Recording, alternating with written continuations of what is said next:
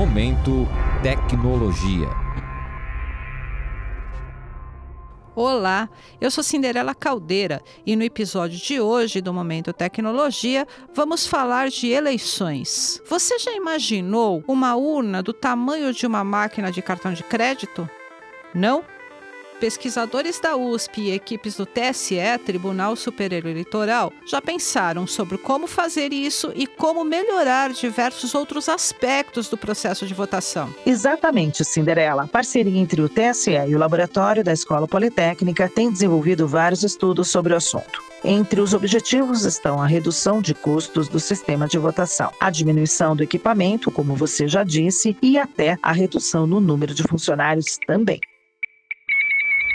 E é sobre isso que vamos tratar nesse episódio do Momento Tecnologia.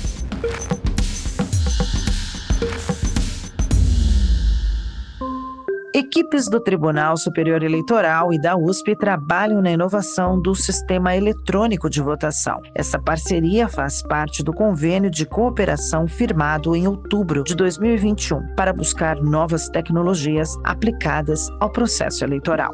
O professor Wilson Ruggiero, do Departamento de Engenharia e Computação e Sistemas Digitais, e do LARC, o Laboratório de Arquitetura de Redes de Computadores da Poli, coordena esse projeto e explica que o principal objetivo é o barateamento das eleições em um país com as dimensões do Brasil. Um dos principais objetivos do projeto Eleições do Futuro, dentro do convênio da USP Poli com o TSE, é a redução do custo total dos sistemas, equipamentos e dos processos envolvidos numa eleição. Esse requisito, evidentemente, vem acompanhado da preservação e o aprimoramento das características de segurança, sigilo, auditabilidade e transparência do sistema e do processo eleitoral como um todo. A logística das urnas nas eleições também pode ser alterada justamente para reduzir o número de equipamentos equipamentos utilizados. Podemos ter quatro sessões eleitorais operando com três urnas eletrônicas, ao invés de quatro, como é feito atualmente. Isso já propiciaria uma redução de pelo menos 25% no custo total da eleição.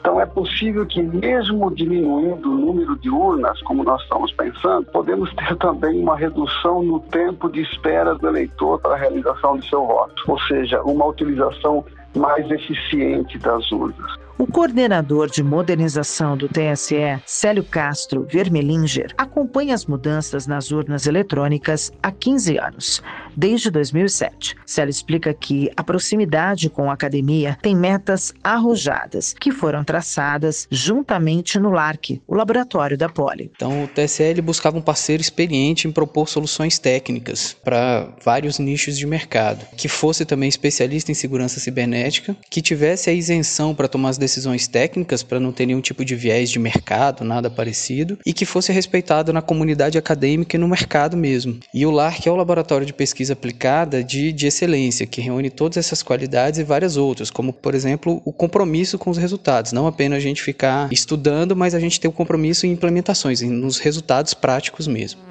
Desde 2009 são realizados testes públicos de segurança e a sexta edição ocorreu no ano passado. Célio Castro, do TSE, faz questão de reforçar que não existe nada similar em outro país. Assim como nas cinco anteriores, sempre são sugeridas melhorias, elas são implementadas, mas a gente nunca teve nenhum tipo de ataque que tivesse sucesso em se quebrar o sigilo do voto ou se alterar a destinação desse voto, que são os pontos que a gente considera mais críticos.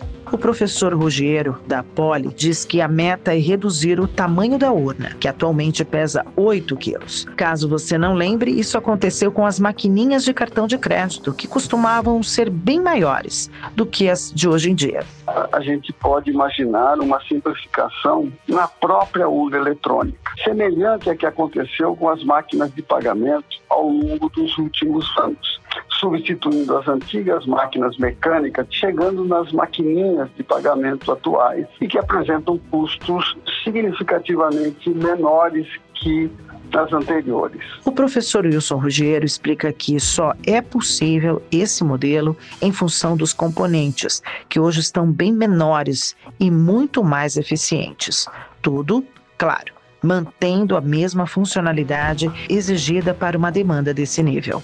A metáfora da máquina de cartão é só para ilustrar o processo. O fato é redução significativamente do, do, tamanho da urna. Isso é possível dado o avanço tecnológico da, da microeletrônica e, consequentemente, você acaba gastando menos energia, menos espaço, menos componentes. É um desafio muito grande e é para isso que nós estamos trabalhando fortemente nessa direção.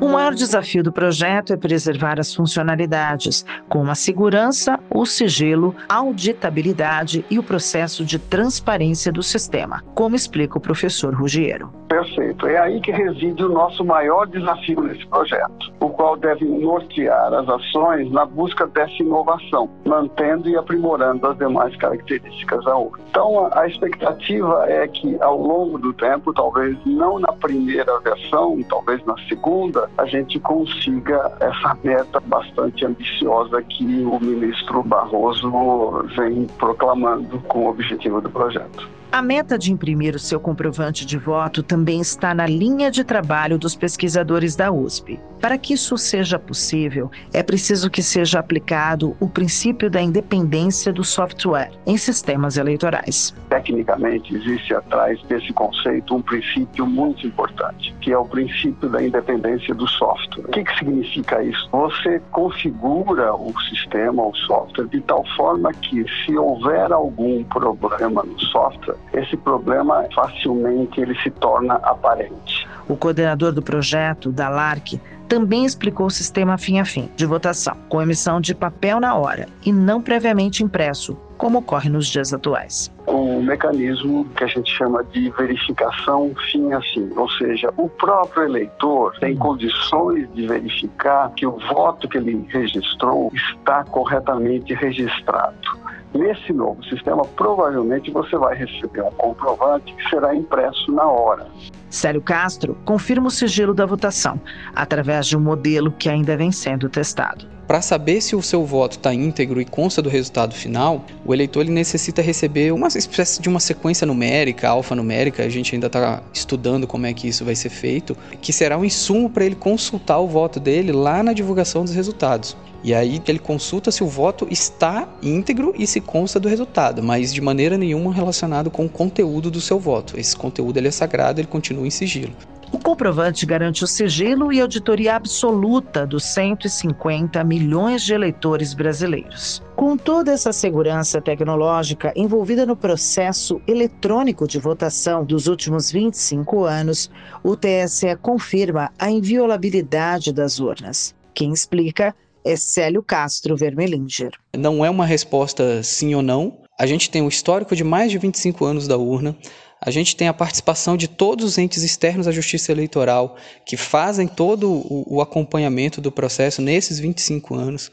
A gente tem os procedimentos, a gente tem as ferramentas de segurança, de transparência, de auditoria do processo eleitoral que demonstram e comprovam que tanto a urna eletrônica quanto o processo eletrônico de votação eles são seguros e confiáveis. O que pode se esperar da justiça eleitoral em relação ao momento atual, futuro, é a razão de ser da justiça eleitoral, que é buscar incessantemente garantir aos eleitores o exercício do seu direito ao voto e o respeito da sua vontade política. Ouvimos o professor Wilson Ruggiero do Departamento de Engenharia de Computação e Sistemas Digitais e do Laboratório de Arquitetura e Redes de Computadores, o LARC da USP, coordenador do projeto, e também o coordenador de modernização do TSE, Célio Vermelinger.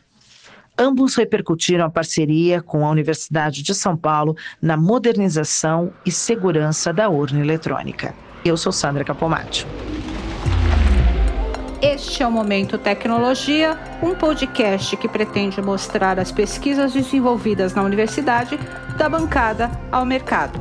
A edição de som e composição musical é do André Leite com supervisão do Guilherme Fiorentini, com edição geral minha, Cinderela Caldeira. O Momento Tecnologia é uma produção do Jornal da USP e você pode nos encontrar nos principais agregadores de podcast e no site do Jornal da USP.